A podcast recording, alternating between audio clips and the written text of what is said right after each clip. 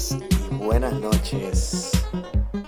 Bueno, buenas noches y en realidad es bastante tarde. Hoy estamos grabando tardecito. Eh, bienvenido de regreso a este su podcast preferido, Plan de Contingencia. Me acompaña el Public Enemy Number One, Guario Diamanti. ¿Qué es la que hay, Esteban? Todo bien. Aquí acordándome, yo no sé si fue con, con Gary y con José Raúl Cepeda que, que discutimos en WPAB la semana pasada que tú sabes que Juan Dalmau se tira una foto contigo y yo dije con esta boca de comer, ya tú verás cómo cogen esa foto y la usan para tirarle al pip. Sí, no, eso, eso iba a pasar, eso es inevitable. Este, Loco, pero venga acá, y te, te, te, estás ganando enemigos. Ya mismo te hacen un Facebook Live ahí, este, gritándolo. Dedicándome. este, pero yo aproveché, ¿verdad? Aproveché el momento y dije, pues déjame ir al balneario de Buquero a correr bicicleta para ah. planificar el próximo crimen ambiental que, que vamos a hacer desde el PIB. Eh, pero ven acá, o sea, eh, diablo, Hace dos minutos dijimos que íbamos a empezar hablando de otra cosa, pero es que, dude, es lo que toca. es, lo, que está pasando fucking ahora mismo. cuento largo corto. Este, este, señor, eh, el león fiscalizador, que yo creo que hace un trabajo de exposición de distintos temas que son muy importantes, eh, señaló que, o insinuó, mejor dicho, y insinuó con malicia, no lo hizo de una forma genuina, ¿verdad? Sino que había una, una, una malicia, ¿verdad? Para señalar que Víctor Alvarado eh, y Roberto Toma, que ambos son amigos de este podcast, eh, habían estado callados sobre la situación en la playa Jobos, ¿verdad?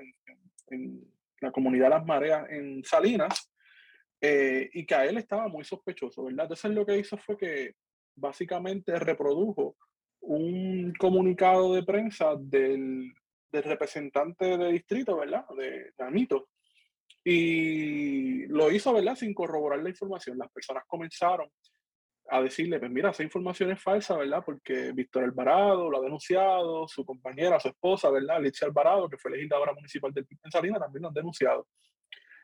Y él insistió, ¿verdad?, en seguir con su publicación. Y yo dije, pues mira, eh, ahora la nueva, el nuevo episodio de la culpa del PIB es que ahora también el PIB es culpable de lo que está pasando en Salinas. Y pues el tipo cogió el tweet, lo sacó de Twitter, lo puso en Facebook, puso una foto mía con Dalmao y ya tú sabes, ah, en caps.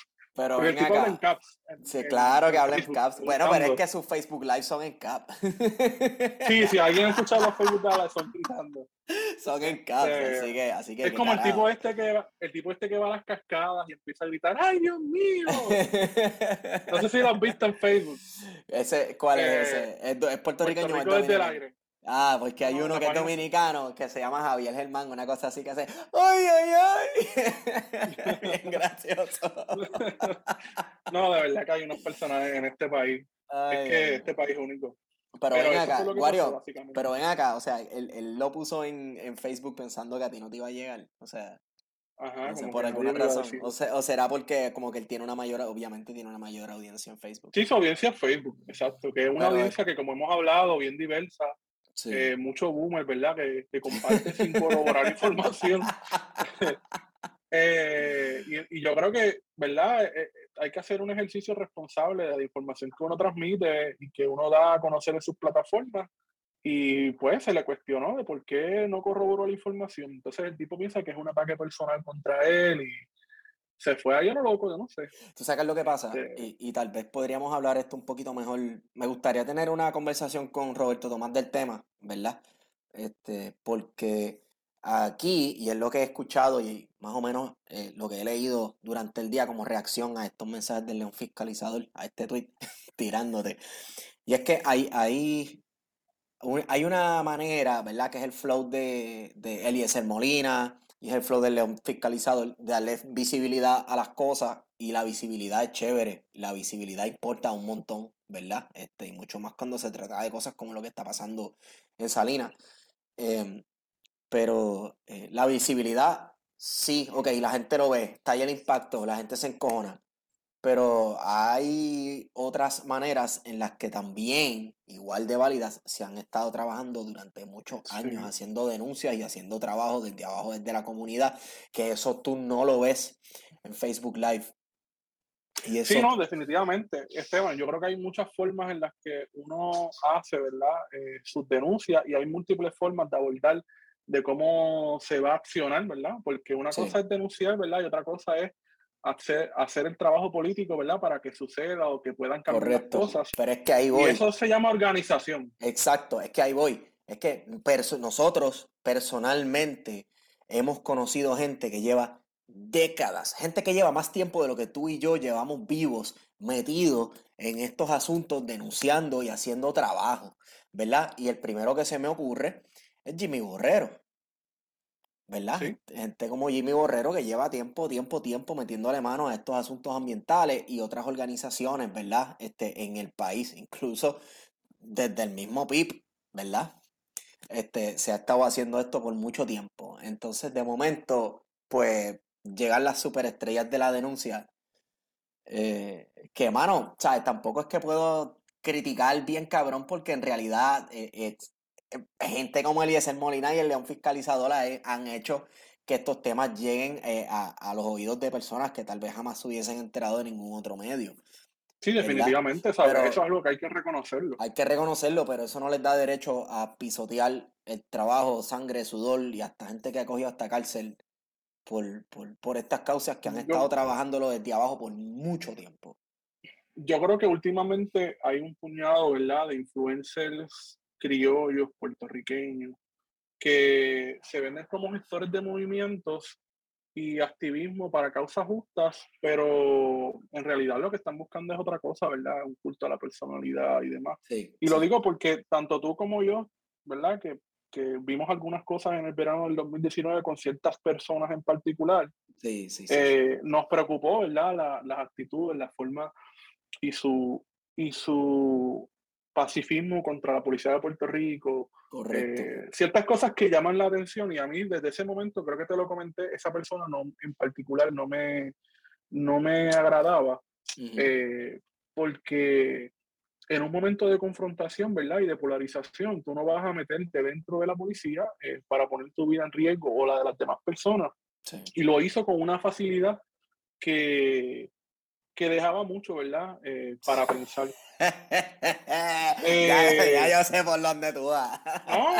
bueno, eso, eso, eso, yo lo vi al lado tuyo, que la persona se metió como que entre las filas de la policía. Y yo, pero espérate un momento, porque si hago eso, ahí me dejan el cerebro en la brea de macanazo. ¿Cómo esta persona se metió? Y a él, de hecho, ese grupo de personas, ¿verdad? Y para las personas que no, que están todavía pensando quién es, pues estamos hablando de Elizabeth Molina. Correcto. Recuerdo que una de las manifestaciones que se hizo en la parte posterior de la fortaleza eh, donde está la puerta de San Juan, hubo una noche, bueno, hubo una tarde que había confrontación, ¿verdad? Y aquello iba a terminar bien chévere. Sí. Eh, y de momento este grupo de personas pasó el escudo de la policía y se quedaron allí, de hecho pasaron la noche allí. Sí. Y no les pasó absolutamente nada. Correcto. Y fue este grupo, ¿verdad? Del famoso movimiento de conciencia. Sí. Y a mí siempre pues, me ha estado bien curioso, ¿verdad?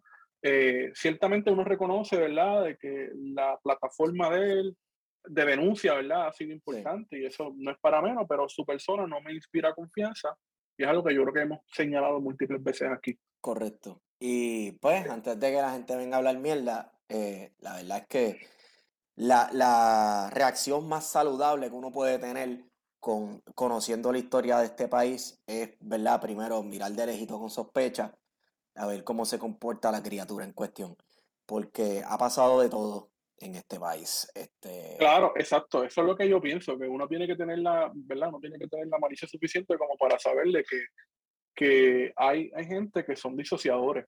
Sí, punto. Sí, y, y este en este país se han encontrado disociadores incluso dentro, como que dirigiendo células de grupos este, no diría tanto clandestinos revolucionarios, pero sí de, partidos que tienen propuestas, que han tenido históricamente propuestas de izquierda en este país, que ha, habido, ¿sabes? Infiltrados en todos lados, brother, en todos lados. Y claro, no ahora la gente... Y obviamente... Yo hago, yo hago aquí la crítica, ¿verdad? Y hago la autocrítica porque muchas veces los comentarios incendiarios de, o las insinuaciones incendiarias que hacen eh, ciertos influencers, ¿verdad? Y lo digo eh, como si fuera algo malo, porque en efecto para mí lo es. Eh, pues. Uno pero, pero, espérate, influencer como, como cosa mala. Sí, sí, como que tú sabes, este, influencers como Eliezer, ¿verdad? Tú sabes, que, que venden, una, venden una imagen y demás. Pues yo creo que uno tiene que preguntarse, y lo digo como crítica y como autocrítica, ¿verdad? Si, ¿Qué ganamos enfrentándonos a, ellos, ¿verdad? Porque a veces yo creo que esa es la estrategia de ellos, ¿no? Sí, ¿Sabes? Buscar la confrontación eh, de una bobería y son comentarios, ¿verdad? Insinuaciones, comentarios, que lo hacen con la maldad y entonces no hay ninguna intención de rectificar, ¿verdad? Porque no es importante la honestidad. Aquí lo importante es ser deshonesto, ¿verdad? De crear la pullita, de crear la insinuación sobre algo que no es cierto. La, cosa es, eh, que, que, una vez tú tiras algo, por ejemplo, tú le das un screenshot a un tweet de una persona, tú lo tiras al aire con un, con un palabreo bien cabrón encima y un montón de cosas. nadie sabe lo que está diciendo. Nadie sabe, sabe lo que está diciendo, nadie sabe el contexto de lo que, por ejemplo, tú dijiste, de la discusión que se está teniendo. Y, y papo, después de coger todos esos likes y toda esa mierda, él no va a borrar eso. Sí, no, porque no lo va a borrar. Si, hace algo rectificando después, pues, ok, chévere, pero borrar aquello que le trajo todo este... Es que está en la mierda, brother, del hecho de que sean influencers.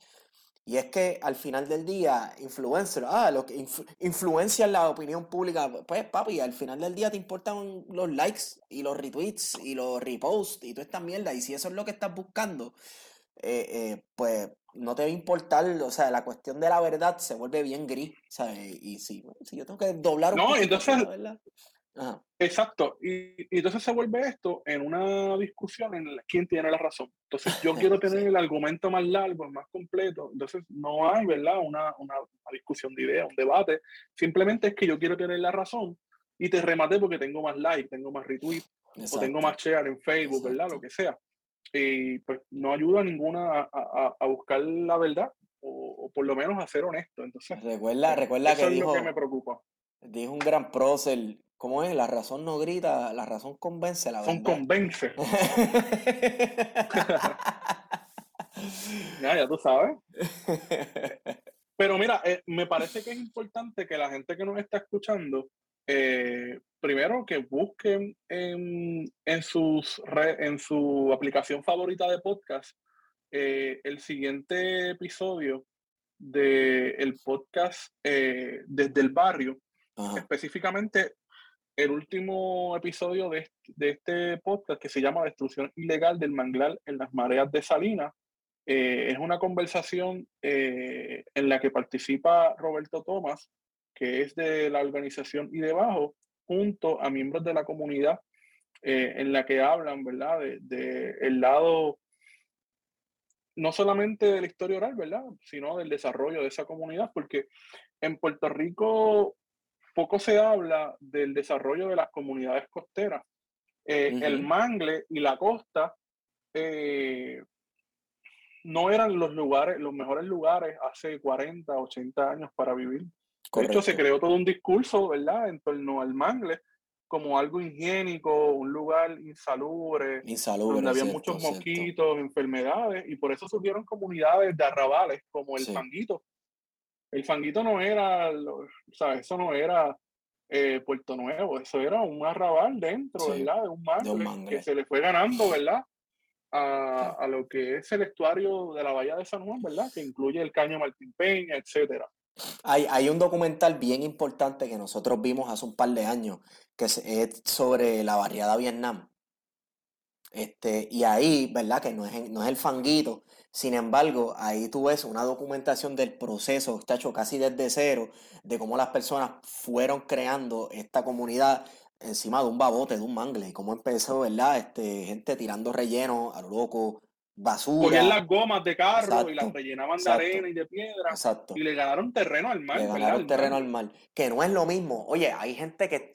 Hacho, esto me encabrona, Aguario. No es lo mismo tú ser una persona desplazada, una persona con casi cero opciones de tener vivienda y que entonces tengas que improvisar a que tú cogiste y le pagaste un tipo de, recursos naturales por debajo de la mesa para destruir un estuario o para destruir un manglar. Tú sabes, y hay gente que, que quiere equiparar las dos cosas, este, con, ¿verdad? Comparando una comunidad como la de Vietnam o las comunidades que, eh, que están en las costas y en los litorales, que históricamente se han compuesto de gente que para nada privilegiada este, eh, eh, en relación al sistema de poder, la gente lo quiere comparar con, con, un riquito que quiere, que quiere vista, que quiere una piscina, un charco de agua frente al mar, cabrón.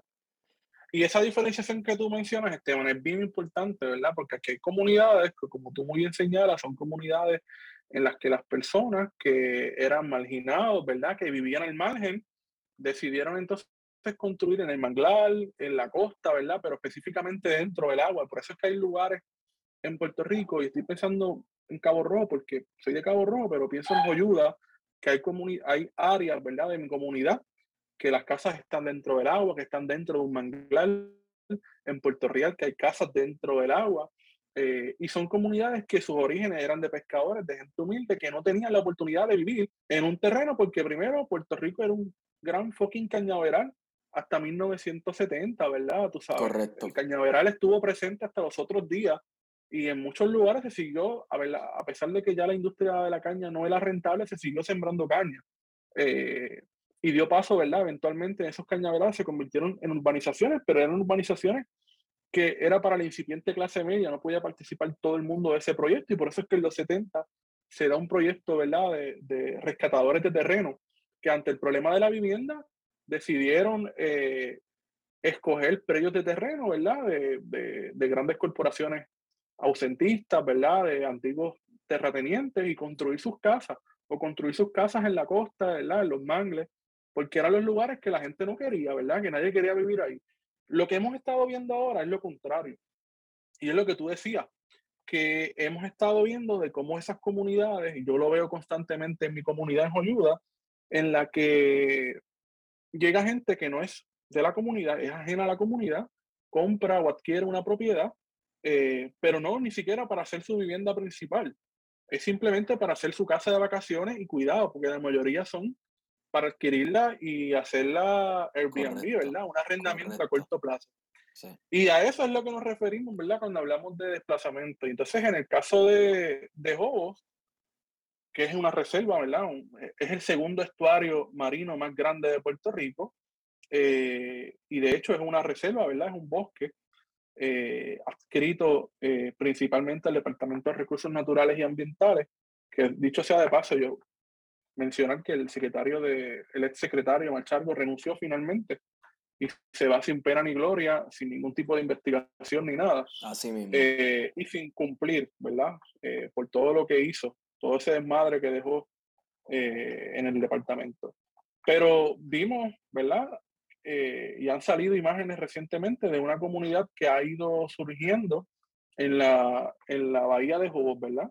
En una reserva, y es una comunidad de campers, ¿verdad? De casas para vacacionar, son segundas, terceras residencias de personas que son del área metropolitana o de gente con mucho dinero en el sur de Puerto Rico, que destruyeron literalmente toda una parte de una reserva para poder construir sus muelles, construir sus casas. Eh, y esto lo hicieron eh, con el conocimiento de las autoridades concernientes, ¿verdad? Recursos naturales, la Oficina de Gerencia y Permisos, eh, el mismo municipio de Salinas, y se hicieron múltiples denuncias por parte de, activistas ambientales y políticos locales, ¿verdad? Como la legisladora municipal del Vice Alvarado, Víctor Alvarado, Diálogo Ambiental, el propio Roberto Tomás de ahí debajo, y de otras organizaciones que me parece que es injusto que en este momento se les esté cuestionando eh, su supuesto silencio, que es falso, ¿verdad? Eh, porque las denuncias están ahí, ¿verdad? están, y están, están públicas, públicas, están, tú sabes. Yo creo que por eso aquí la realidad es que, Sí, la realidad aquí es que uno hace las denuncias y yo les voy a decir, es bien frustrante uno hacer una querella en el Departamento de Recursos Naturales y que no pase nada. Eh, ¿verdad? Que se quede sin investigar o que incluso vaya el, el, la persona, ¿verdad? El oficial de manejo vaya y a donde a donde la persona a la que se le creyó, ¿verdad? Y le diga, mira, fue fulano de tal el que te hizo la querella. ¿Sabes? Es un, un caso eh, problema de seguridad eh, y eso demuestra, ¿verdad?, que el Departamento de Recursos Naturales no trabaja en lo absoluto para la protección del medio ambiente. Como la policía de Puerto Rico no trabaja en lo absoluto para la protección de los puertorriqueños y cuando van mujeres a denunciar que las están violando, que le están haciendo este, este y lo otro, tampoco les creen. Así que lo que le hacen al medio ambiente también se lo hacen a las mujeres en este sí, país. Porque los oficiales de los oficiales de, del Departamento de Recursos Naturales son una especie de policía ambiental, pero realmente, más allá de una policía ambiental, son una policía para proteger los intereses también del capital local y del capital ¿verdad? extranjero que viene a localizarse en Puerto Rico y que viene a destruir el medio ambiente. Y como mencionamos en el programa de Herrero, hemos visto también que le han quitado mucho poder a, a funcionarios de esa agencia que han sido muy honestos, ¿verdad? Y muy profesionales en su trabajo, como biólogos, oficiales de manejo, que han denunciado casos como por ejemplo el de Playa Sol en Rincón y que el, el, jefe de ellos, Machargo, se fue por encima y dijo, no, vamos a darle los permisos. Así que eso también es una cosa que hay que tomar en consideración. Eh, pero para mí es un desastre lo que ha pasado allí en, en, en Hobos, ¿verdad? En, en Salinas, pero es el mismo problema que se repite en gran parte de la isla, donde el Departamento de Recursos Naturales ha estado totalmente ausente de la destrucción del medio ambiente, eh, incapaz. Sí, sí, de poder hacer algo. O de, mejor dicho, no incapaz, sino que pudiendo hacerlo, mejor dice, no voy a hacer porque no me importa. Correcto. Y, y hacer lo contrario, no es no solamente pecar de, de inacción, es pecar de, ¿verdad? De, de, hacer que sea propenso a suceder esto, de, de aportar a que esté sucediendo esto, porque si tú proteges a la gente que está haciendo cosas ilegales allí, pues entonces pues tú eres el que lo estás propiciando también si no denuncia. Sí. Punto. No denunciarlo es básicamente proteger en el caso de una agencia que se supone que se dedique a eso. Pues entonces, reguladora, que es una agencia ah, reguladora que se supone que esté pendiente a esto. esto y que se supone que tenga personal adscrito a ese bosque a vigilar, ¿verdad? Las colindancias. O sea, aquí hay un montón de cosas que fallaron. Y, por ejemplo, hoy que se está trabajando en la Cámara de Representantes la documentación, se ha, lo que ha salido, ¿verdad? Es que todas las agencias que tienen conocimiento y todas se pasaron la papa caliente, o sea, ninguna quiso actuar. ¿Por qué? Esa es una muy buena pregunta, ¿verdad? Entonces habría que entrar a la discusión de quiénes son los titulares, ¿verdad? De, sí, sí. de esos terrenos. Eso hay que ver, porque mira, eso, tú sabes que hoy es lunes, 11 de abril, y se supone que hoy ocurriera un holocausto nuclear que vaticinó Uy. nuestro amigo Eliezer Molina. Yo no vi nada fuera de lo común, ¿verdad? En esta isla bendita por Dios pero este, aparentemente había una lista por ahí rondando de, de no sé si propietarios o gente que tuvo algo que ver con, con, con esos terrenos. Sí, yo la vi, vi la lista. Y son, ¿sabes? No, ahí no está Logan Paul ni Jake Paul, tú sabes. Eh, no, no, son gente son, criollos, son, son criollos. Entonces, este, que para mí eso lo hace más nefasto todavía, para mí eso lo hace peor todavía, porque si tú sabes, un gringo que llega de afuera yo que, mira, esta playa qué linda, pues, pues esta playa va a ser mía. Normal, mentalidad de gringo imperialista, etcétera, etcétera. Pero hay gente de aquí que sabe qué significa esa área, sabe que son los estuarios y sabe que son las zonas protegidas. Y como quiera lo hacen, tú sabes. Eh, y, sí, no está cabrón. Loco, a mí yo lo que pienso es que alguien tiene esas propiedades y alguien está, qué sé yo, metiendo drogas por ahí, por, por, por ese no, ahí están lavando. Ahí están lavando dinero, metiendo drogas o algo. En verdad, para mí es algo así, bien, bien de ese tipo de crimen, de verdad. Sí, no, no. O sea, yo no tengo ningún tipo de duda de que ahí hay un montón de cosas envueltas y que ciertamente envuelve directamente eh, a muchos miembros del Partido Popular y del PNP, ¿verdad? Tú sabes. Por eso es que uno ve todos esos disparos ahí, todas esas balas locas cayendo, porque eh, esto nuevamente, ¿verdad? es corrupción es corrupción. Y hablando del Partido Popular, loco, ¿verdad? Como una pequeña nota al calce. Eh, loco, el Partido Popular. O sea, el que, el que vote, el que vote popular en el 2024, caballo. O sea, ¿cómo es que este, cómo este partido pretende presentarse como una alternativa? Si ni siquiera puede fungir de oposición, mucho menos va a ser de alternativa. Y obviamente, el Partido Popular no es como que la oposición de la administración Pierluisi. No, no, no esa, gente son parte de la administración. Bien cabrón. aquí las diferencias son mínimas, porque por ejemplo ya hemos visto que la Cámara ha sido picha en calcha del gobernador en aprobar el presupuesto, aprobar el plan de ajuste fiscal a la Junta de Control Fiscal, así que hemos visto una colaboración muy cercana con Pierluisi y con la Junta de Control Fiscal, que en verdad la oposición es fake, es Mickey Mouse, pero eh, yo creo que lo, que lo que ha pasado, ¿verdad? Las últimas semanas, sobre todo por la posición de José Luis Dalmao eh, en torno al aborto. Vamos a entrar en se Ha llevado, sí, se ha llevado enredado a todo el mundo, tú sabes, porque primero eh, vamos, el aborto no es un tema de discusión en Puerto ah, Rico. It's not up for discussion. ajá, eso nunca ha estado en discusión en Puerto Rico. De hecho, eh, de hecho, para citar a José Luis Dalmao, qué bueno es el Estado Libre Asociado de Puerto Rico. De hecho, tú sabes, porque precisamente por eso es que no está en discusión. Eh, el Tribunal Federal, los Estados Unidos, versus Wade. Wade, pues ya, tú sabes, de eso se tomó una decisión. Ah. Pero hay una cosa interesante, Esteban, que, que leí recientemente, no recuerdo si fue en todas o, lo leí en, en, las profundidades de Twitter, que mencionaba que desde 1900, ¿verdad? Con la imposición del régimen de la ley Foraker, eh, Puerto Rico se convirtió un destino para las mujeres blancas a hacer aborto. Mira para allá. Eh, porque había, había una, un lazo, ¿verdad? De tiempo y se convirtió en un destino, ¿verdad? Eh, para, hacer, para que las mujeres blancas adineradas vinieran a Puerto Rico a practicarse el, aborto.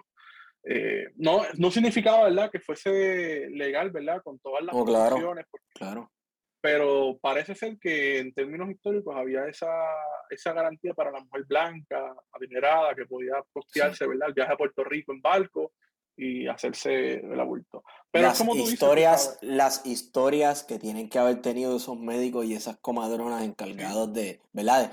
De, de, hacer estos procedimientos y que, ¿verdad? Eh, eh, saber que fulana de tal, hijo de, hija del millonario tal, este, vino a Puerto Rico. La mandaron de campamento, de vacaciones. De campamento, sí, sí. Unas cuantas semanas. Este, un fin de semana. Exacto.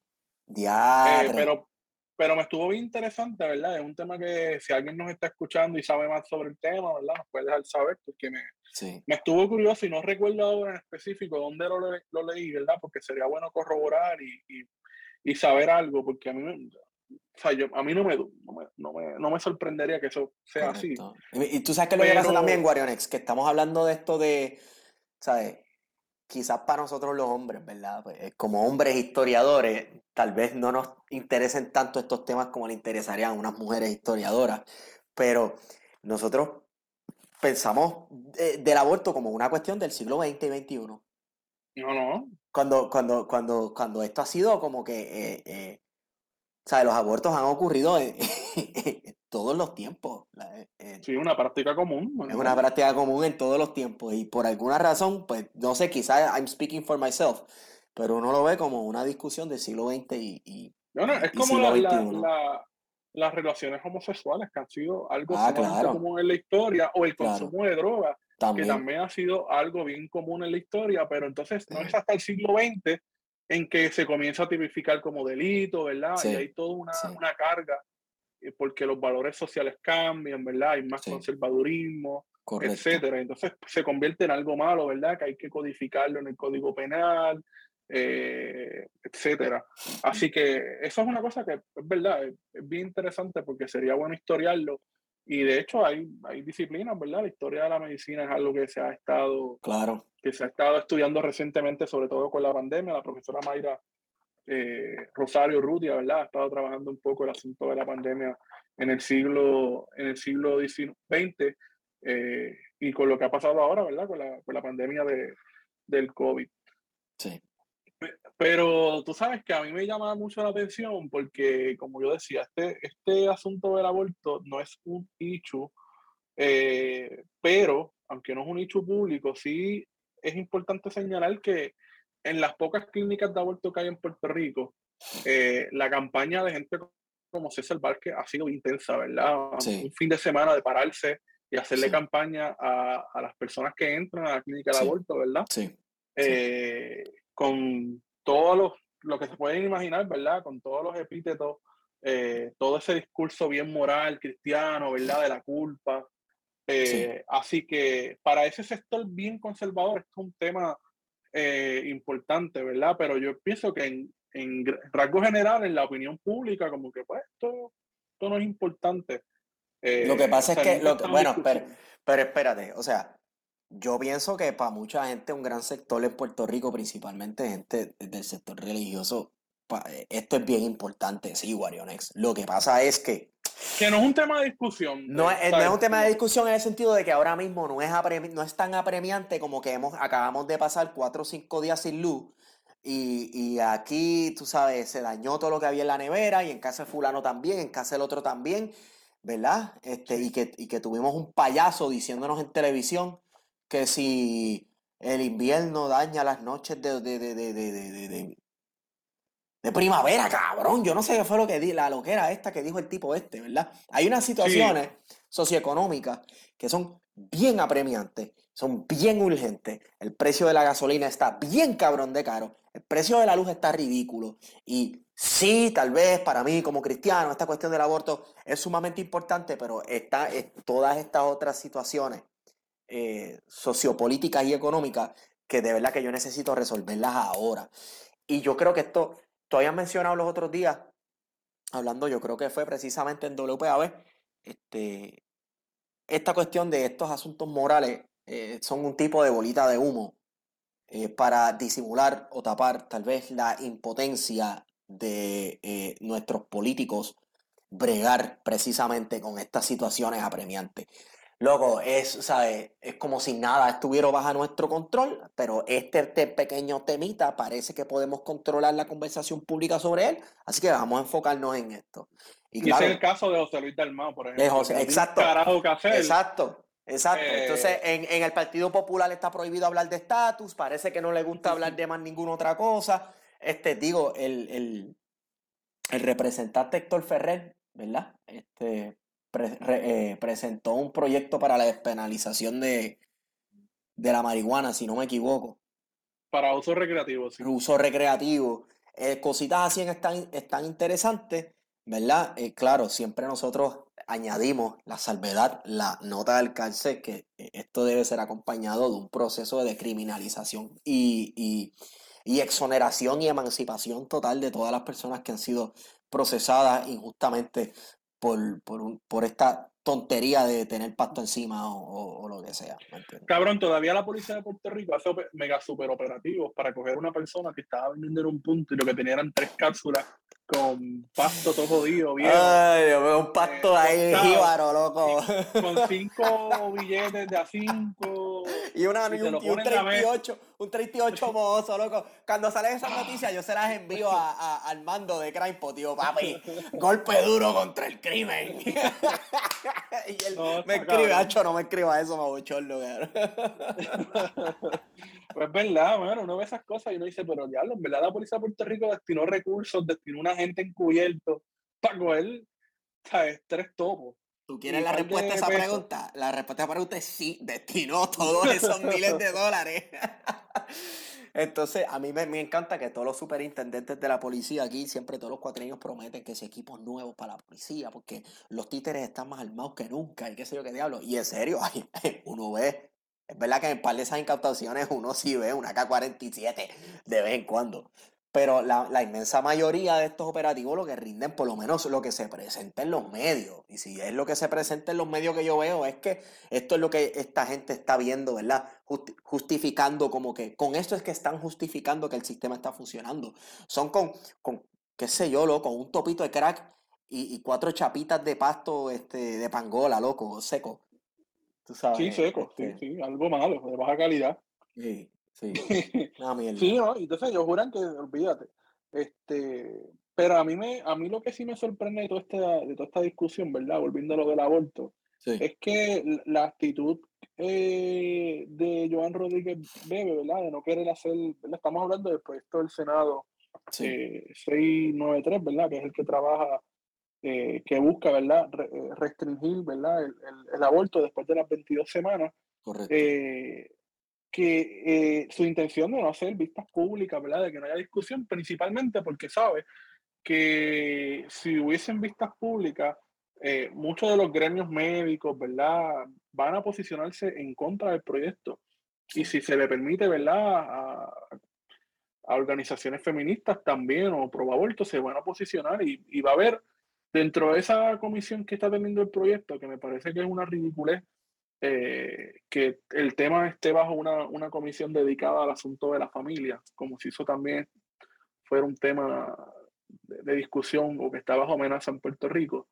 Eh, que no se le diera paso a las vistas públicas, porque entonces eso demuestra la mala intención. Entonces es interesante que los tres proponentes del proyecto, ¿verdad? Porque es un proyecto tripartita, eh, es Joan Rodríguez Bebe, todo el mundo sabe quién es Joan Rodríguez Bebe y, sabe que su mensaje se magnifica, ¿verdad? Es una amenaza en términos de la discursivas, porque cualquier cosa que se saque sobre ella va a ganar adeptos, ¿verdad? Porque tiene un público creciente que está hipnotizado. Eh, y un poco sucede también lo que sucedía con Lúbaro, ¿verdad? Su imagen, por alguna razón, atrae, eh, gusta al público. Bueno, espérate, ¿la eh, imagen de quién? La imagen pública de Joan. Joan Rodríguez Bebé, bueno, pero es que eso es not for discochón, es una mujer bien versada, habla súper bien, es una mujer bien linda, tú sabes, y este, yo creo que todas estas interacciones de ella con los medios y todas estas, ¿sabes? Su manera de expresarse, su manera de ser este, fierce, ¿verdad? Cuando se expresa en, el hemiciclo, es, fríamente calculado, Guarionex. Pero fíjate, Esteban, que ella no es una persona de muchos de los medios de comunicación. Ella hizo su, si uno se pone a pensar, ¿verdad? Por ejemplo, Jay Fonseca le dio mucho foro en su programa de Religión con Calle. Ah, pero Jay Fonseca, persona... Jay Fonseca tenía un crush con ella. Sí, no, yo lo entiendo. Pero eh, eh, el asunto de que ella no participa en los medios de comunicación diariamente como hacen otros políticos. Su plataforma principalmente son las redes sociales y TikTok. Eh, ¿Sabes? Es una estratega del carajo. Y por eso es que hago la analogía con, con Lúgaro, ¿verdad? Porque Lúgaro tampoco tenía mucha exposición en los medios de comunicación, pero en las redes sociales era muy hábil, ¿verdad? Sabía comunicar muy bien sus ideas y eso, ¿verdad? Rápidamente, pues le ganó a esto. Entonces menciono lo de la imagen, ¿verdad? Porque ha estado corriendo una imagen que yo creo que se ha hecho viral de Joan Rodríguez Bebe conduciendo, muy feliz. Que va a ser la foto de este episodio, cabrón. Sí, y entonces. De camino a hacerme otro aborto. Sí, cabrón. Ese cacho me mató, de verdad. Eh, alguien debe subir el viernes, Viernes Santo. Hoy es viernes aquí, de camino al, al, viernes de aborto. Viernes de aborto, dos por uno. Dos por uno. este. Pero, mano, tú sabes, eh, es, una, es una persona que, como hemos señalado otras veces, me parece que es muy peligrosa para la discusión pública, ¿verdad? Y para la política puertorriqueña, eh, porque están organizando un sector político que ya no responde al PNP ni al Partido Popular. Y precisamente por eso es que los otros dos, los otros dos coautores del proyecto son José Luis Dalmado y Tomás Rivera Chat. Correcto. Que Tomás Rivera Chat. son la estaca Qué sorpresa. del conservadurismo y el moralismo en Puerto Rico. Entonces, Tomás Rivera Chat no es una sorpresa, como tú dices. Correcto. Eh, pero José Luis Dalmado tampoco es que sea una gran sorpresa, pero como es el presidente del partido, parece ser que esto no fue una discusión interna del partido, y eso ha llevado a una crisis institucional. Correcto. ¿sabes? Por un lado tienes a las mujeres eh, del Partido Popular, o sea, tú estás hablando del aborto y la imagen en la que él dice que el aborto es un crimen.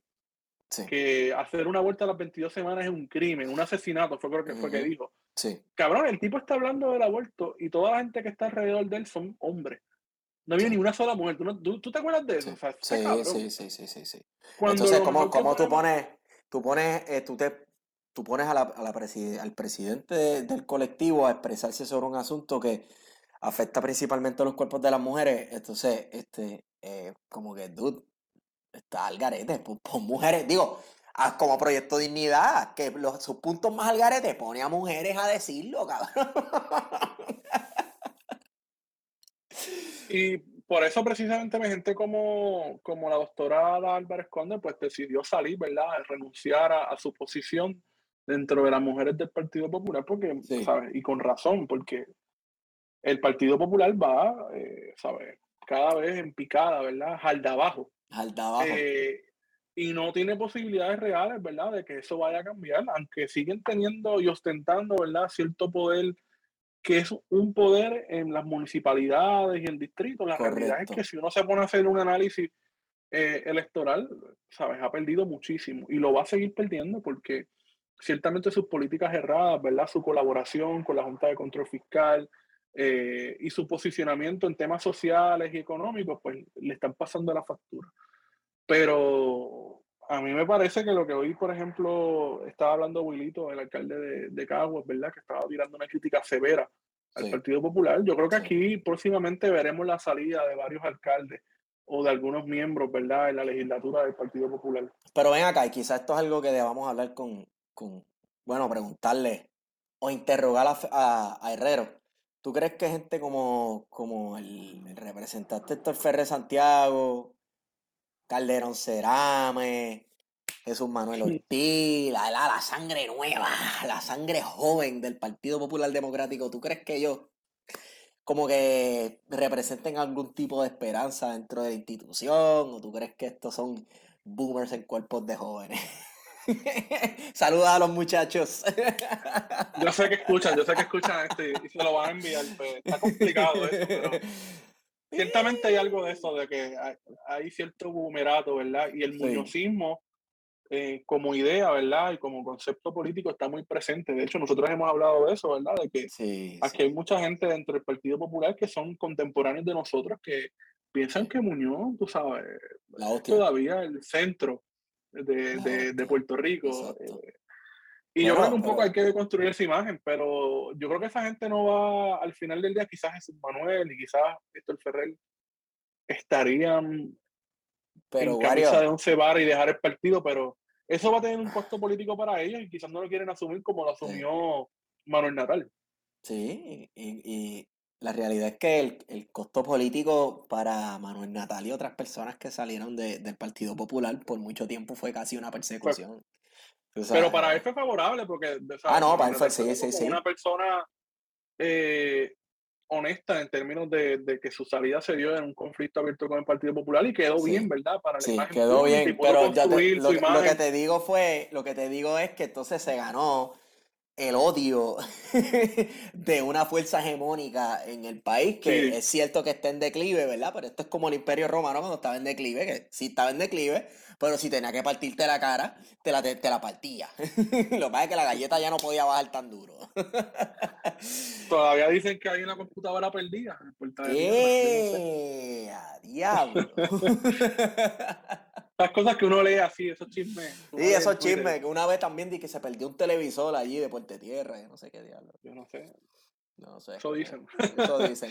Pero, mano, yo no sé. Yo, no, yo no le veo mucho futuro político y electoral al Partido Popular bueno, pero en las elecciones pasadas no fue en las primarias que Carmen Yulín, que supuestamente le han comparado hasta desde con Jesús, desde Jesucristo hasta Fidel Castro. el ano Roosevelt de Puerto Rico. Exacto. Eh, estaba por ahí haciendo campaña con un retrato de Muñoz. Sí. ¿Tú te acuerdas? Esto fue los otros días, loco. O sea, el Muñozismo está Ay, cabrón, lo hizo en el jardín botánico, pero era recreando como si fuera el, el paté y de, Ah, ese es el muñozismo, cabrón. Claro, claro, claro. El este muñozismo puro. Este populismo paternalista que tú te sientes que este hombre, bueno, en este caso esta mujer, ¿verdad? Carmen Yulín que lo estaba haciendo, pero es la personificación del Estado y que, y que él te va a cuidar, ¿verdad? Y el que te va a recibir en su regazo y todo va a estar bien. Eso está bueno para la página de Yulín of Context.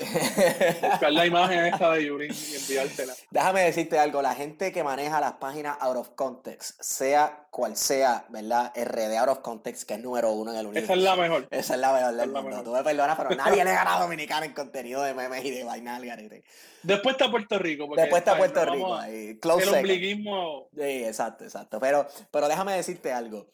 Esa gente hace una labor patriótica, mi hermano porque esa gente está haciendo un archivo del papelón puertorriqueño.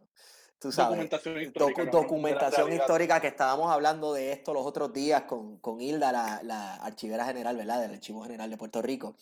Y, yo creo que los papelones puertorriqueños son momentos dignos de, archivar, porque incluso los memes y reacciones a estos papelones eh, se pueden hacer estudios socioculturales con ellos. Ya tú verás, o sea, las páginas, o sea, las, páginas de memes puertorriqueñas la gente las va a estudiar después, para ver cómo pensaba la gente de la gente, que de hecho yo creo que la mayoría son de generación Z, los que hacen páginas de memes puertorriqueños, las nuevas estas que son súper surrealistas y posmo. Estos Mira, una de las mejores páginas de memes de Puerto Rico, de, memes políticos, ¿verdad? Eh, es de una persona muy conocida entre nosotros, ¿verdad? Este, y se llama A mí también me censuraron y a mí también me censuraron en Cambio 51.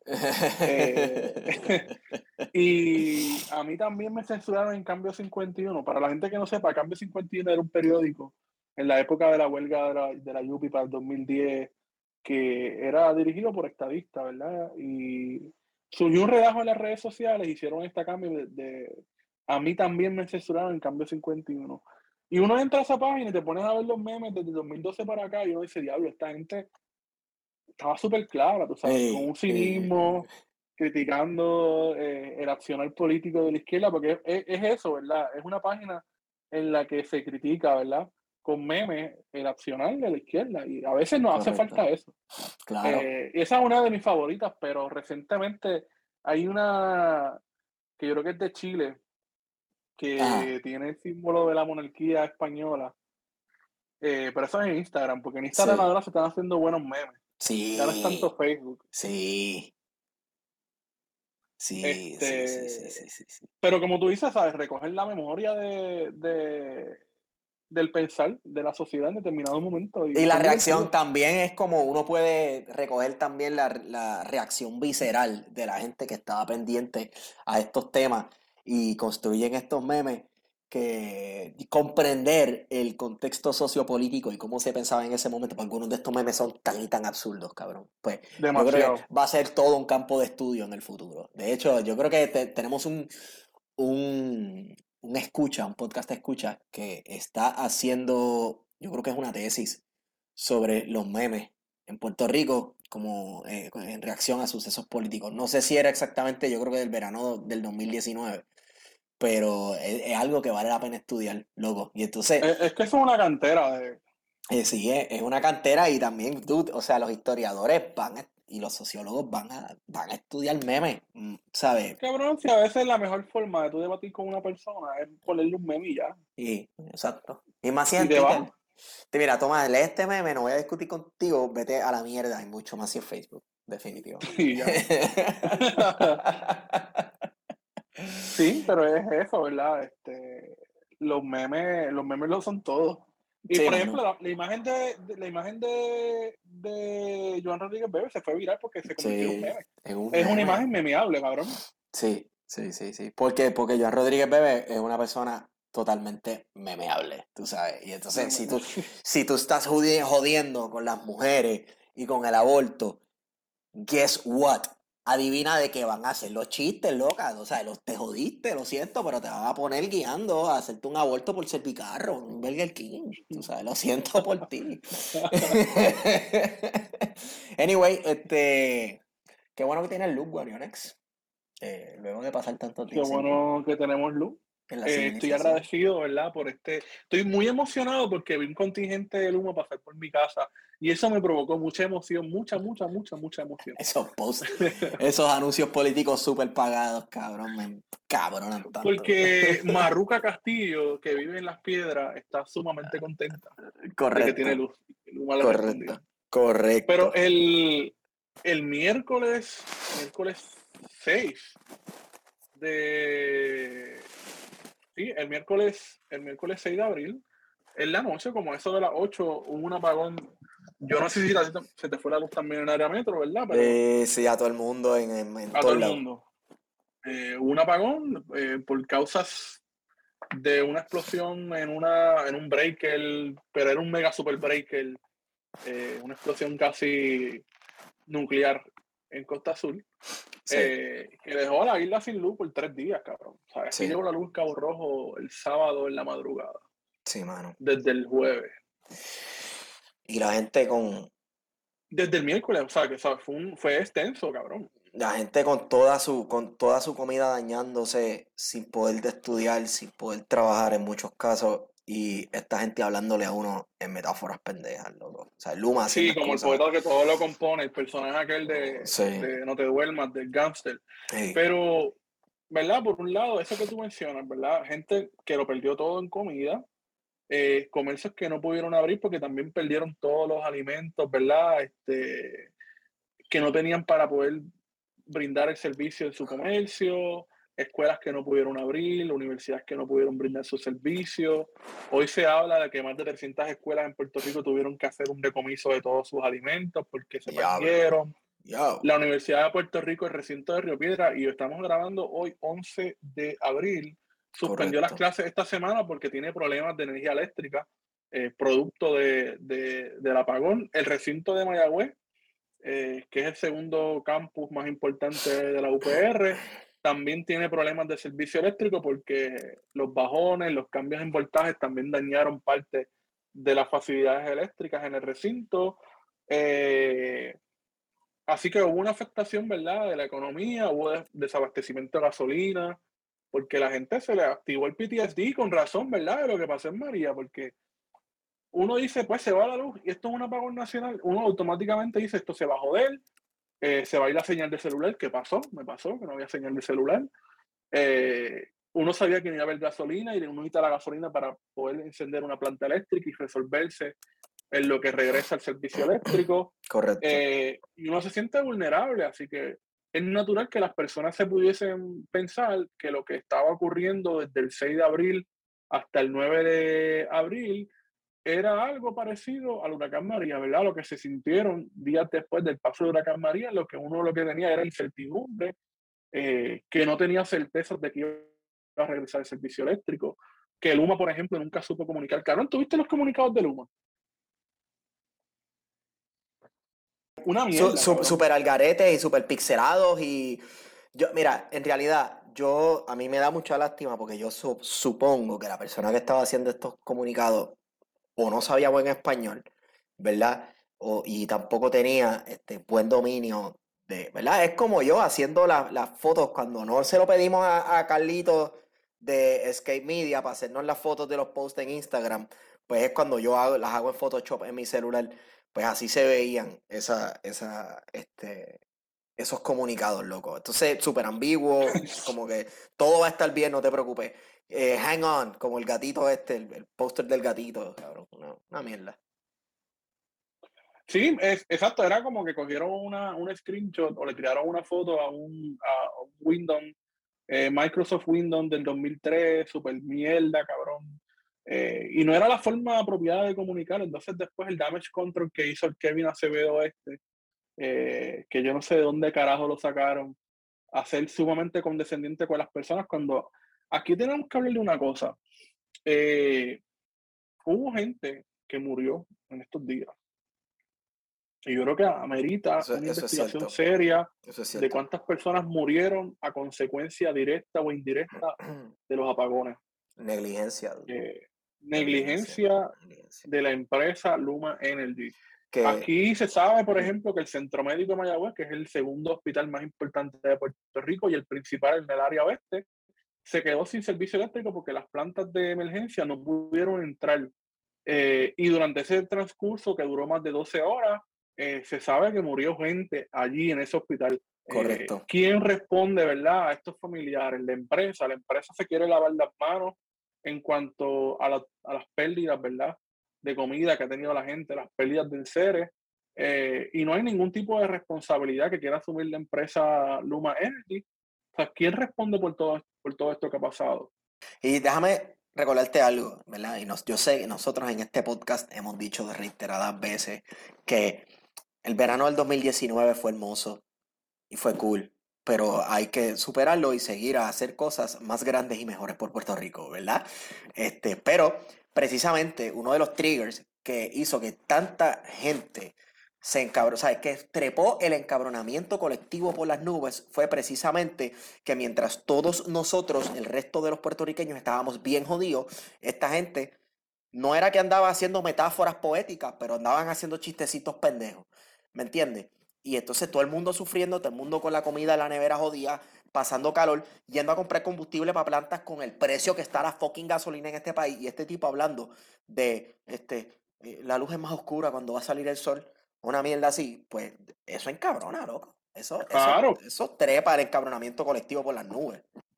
Eso encabrona, mano, tú sabes. Entonces no, no vemos que por parte del gobierno haya una fiscalización eh, a Luma Energy, porque de hecho, vamos a ser claros, aquí José Colón, que es el director de la Autoridad de Energía Eléctrica, lo mandaron a apagar fuego y estuvo todos los días dando mensajes en las redes sociales, en la conferencia de prensa, y uno lo que escuchaba de parte de Luma Energy era condescendencia, ¿verdad? Este, eh, poemas, ¿verdad? Sumamente mal pensados eh, y un damage control, cabrón, todo el tiempo. Eh, o sea, no pudieron dar explicaciones, todavía el sol de hoy no han podido dar explicaciones. Gente que sí dieron explicaciones y que fueron muy eh, honestos, ¿verdad? Fue Jaramillo, ¿verdad? De la Unión de la UTIER, que ha sido una persona que se ha ganado, ¿verdad? La confianza de la, de, de la ciudadanía en la medida en que cuando suceden este tipo de cosas tiene la información en primera mano. Y siempre se mencionó que la responsabilidad era enteramente de Luma Energy, que tiene una incapacidad, ¿verdad? Un desconocimiento de cómo opera una, una red eléctrica como la nuestra. Y digo, eh, por ahí hay unas paginitas creadas este, desde el gobierno, ¿verdad? Y desde un sector privado que, eh, que es una página, bueno, es tanto desde el gobierno como desde el sector privado. Y estoy principalmente pensando en una página que es como basta de embustes o una mierda así, no sé, este, y es una página que se dedica a tirarle a la Autoridad de Energía Eléctrica, a tirarle... Tumba el tumbe, creo que se llama. una mierda así, tumba el tumbe. Entonces es una, es una fábrica de embustes eh, muy similar a otras fábricas de embustes que hemos visto confeccionadas por gente infame en las redes sociales. Y, mano, este, se dedican a, desacreditar a, la Autoridad de Energía Eléctrica, a las uniones en general en Puerto Rico y claro, al final del día a justificar la privatización y el saqueo de nuestras instituciones y de lo poco que nos queda, por más jodido que esté, es lo que nos queda. Y, eso, eso es importante, Esteban, porque, por ejemplo, eh, Manuel Sidre, que estaba en una, en una comitiva visitando Madrid junto al gobernador y Caridad Pierluisi, que también eso es otra nota al cárcel. ¿Qué cara hacía Caridad Pierluisi en un viaje oficial del gobierno de Puerto Rico en Madrid. Eh, Manuel Sidre, que es el, secretario de Desarrollo Económico, no hizo ningún tipo de expresiones en defensa, ¿verdad?, del sector comercial, ¿verdad?, del, sector económico del país, que es el que principalmente se ve afectado porque no puede salir a producir como tanto a él le encanta. Cuando hay una manifestación que uno escucha a estos economistas o a personas como Manuel Sidre eh, criticar la paralización de una carretera no hemos visto a personas como Gustavo Vélez, ¿verdad? Salir a cuestionar a Luma Energy qué va a hacer con los constantes apagones que hay en Puerto Rico, con las fluctuaciones de voltaje. No hemos visto a Manuel Sidre en defensa de ese pequeño comerciante eh, que perdió toda su mercancía, que no pudo despachar productos porque no tuvo electricidad. Lo que hemos escuchado es un silencio, ¿verdad? Por parte de, de, de Manuel Sidre, y de todas las instrumentalidades que trabajan en el asunto del desarrollo económico en Puerto Rico, porque al final lo que están haciendo es defendiendo el jodido contrato este de mierda de Luma Energy. Aquí no hay babilla para cuestionar ni para cancelar el contrato. Exacto. No lo hay, no lo hay, pues son gente que apoya eso, son gente que los que trajeron. están guisando, porque aquí se dijo, una de las, de las cosas que se decía era, no, Luma Energy viene a despolitizar la Autoridad de Energía Eléctrica. Pero cuando uno se pone a ver quiénes son los directivos de Luma Energy, uno dice, pero es que son la misma gente que estaba politizando la Autoridad de Energía Eléctrica y que ahora son parte de Luma Energy. ¿Sabes? La misma gente, la misma mierda, eh, pero en una entidad privada que es mucho peor, ¿verdad? Porque es una entidad privada que no se financia sola, se financia con nuestro dinero, ¿verdad? Recibe un dinero de la Autoridad de Energía Eléctrica eh, y, ¿verdad? y recibe parte de las ganancias, ¿verdad? Por el cobro del servicio eléctrico. Así que ciertamente hay mucho que exigirle a Luma Energy eh, y como mínimo yo creo que la Asamblea Legislativa tiene que, seriamente considerar la cancelación de ese contrato y que volvamos, ¿verdad?, eh, a tener una, una, autoridad como fue la, la, Autoridad de Energía Eléctrica, que con sus luces y sus sombras, ¿verdad?, amerita una reforma. No estamos diciendo que la autoridad era perfecta, claro. Eh, pero no era perfecta no porque fuera un monstruo independiente, no era perfecta porque los dos partidos principales se encargaron de que no pudiese administrar un monopolio correctamente y se encargaron de que, la, de que ese monopolio fuese eh, un lugar para los parásitos de los dos partidos para poder sacar dinero también para campaña. Otro campo de batalla político partidista en este país, que es lo mismo que ha pasado, ¿sabes? Como que la, en todas las agencias del Estado. De educación, loco. En educación. Ah, ya tú sabes, ya tú sabes. Él iba a ah, ni, ni me hagas hablar. Sí, pues sabes, uno sabe lo que hay en educación. Tú sabes, cuando tú vas a una entrevista de maestro y te dicen, oye, ¿por qué? ¿Qué tal si para poder darte este trabajo tú vienes con una carta de tu alcalde? Y te estoy diciendo algo que me pasó. Espérate, no, a mí por lo menos, a mí no me pasó, gracias a Dios. ¿Qué diablo es esto, Mario? Sí, eso me pasó cuando yo me gradué de la universidad en bachillerato y fui y me dijeron, tienes que tener una carta de tu alcalde. Y yo, pero es que yo no necesito ningún tipo de, de, carta. Y me fui.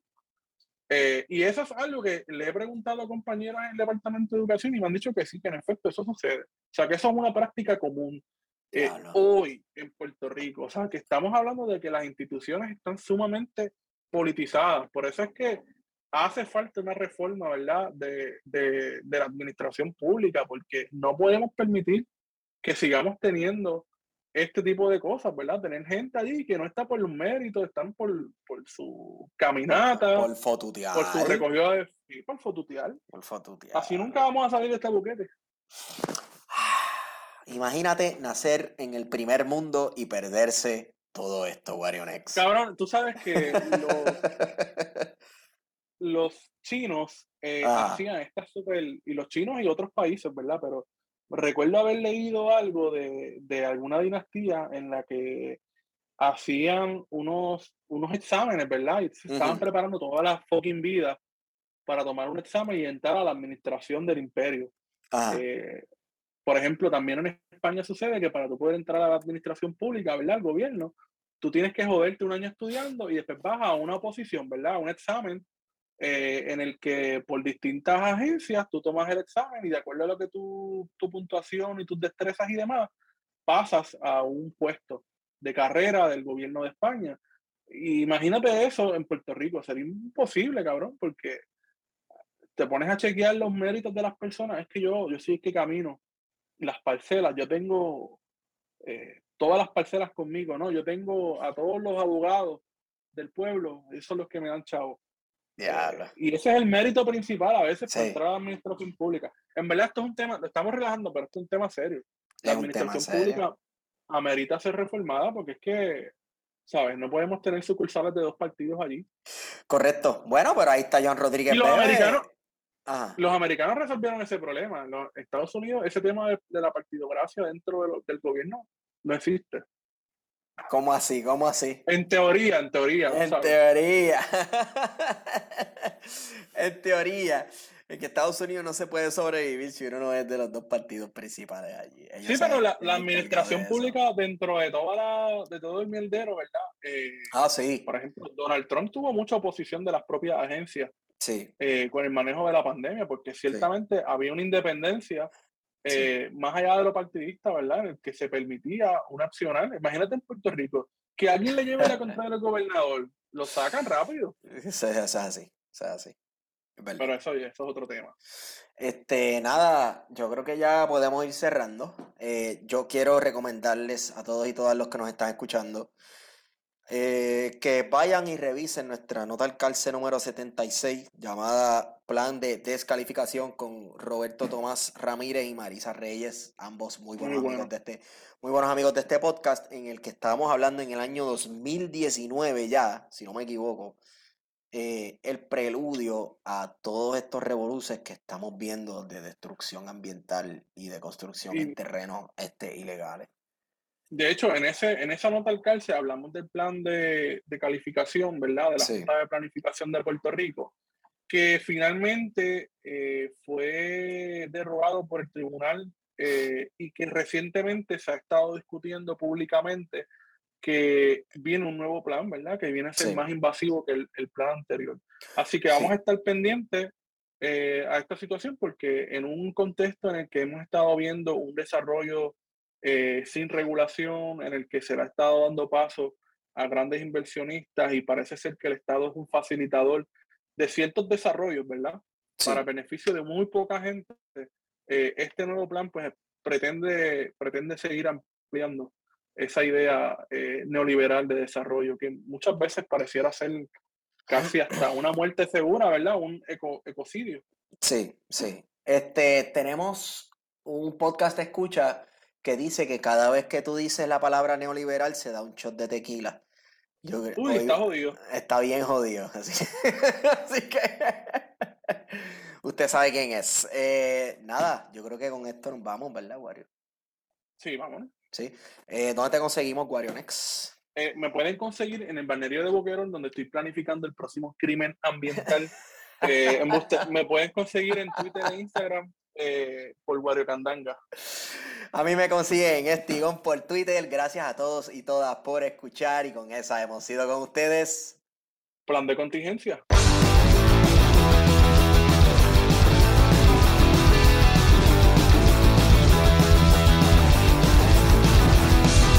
Amo la guerra y amo la violencia sale en la televisión.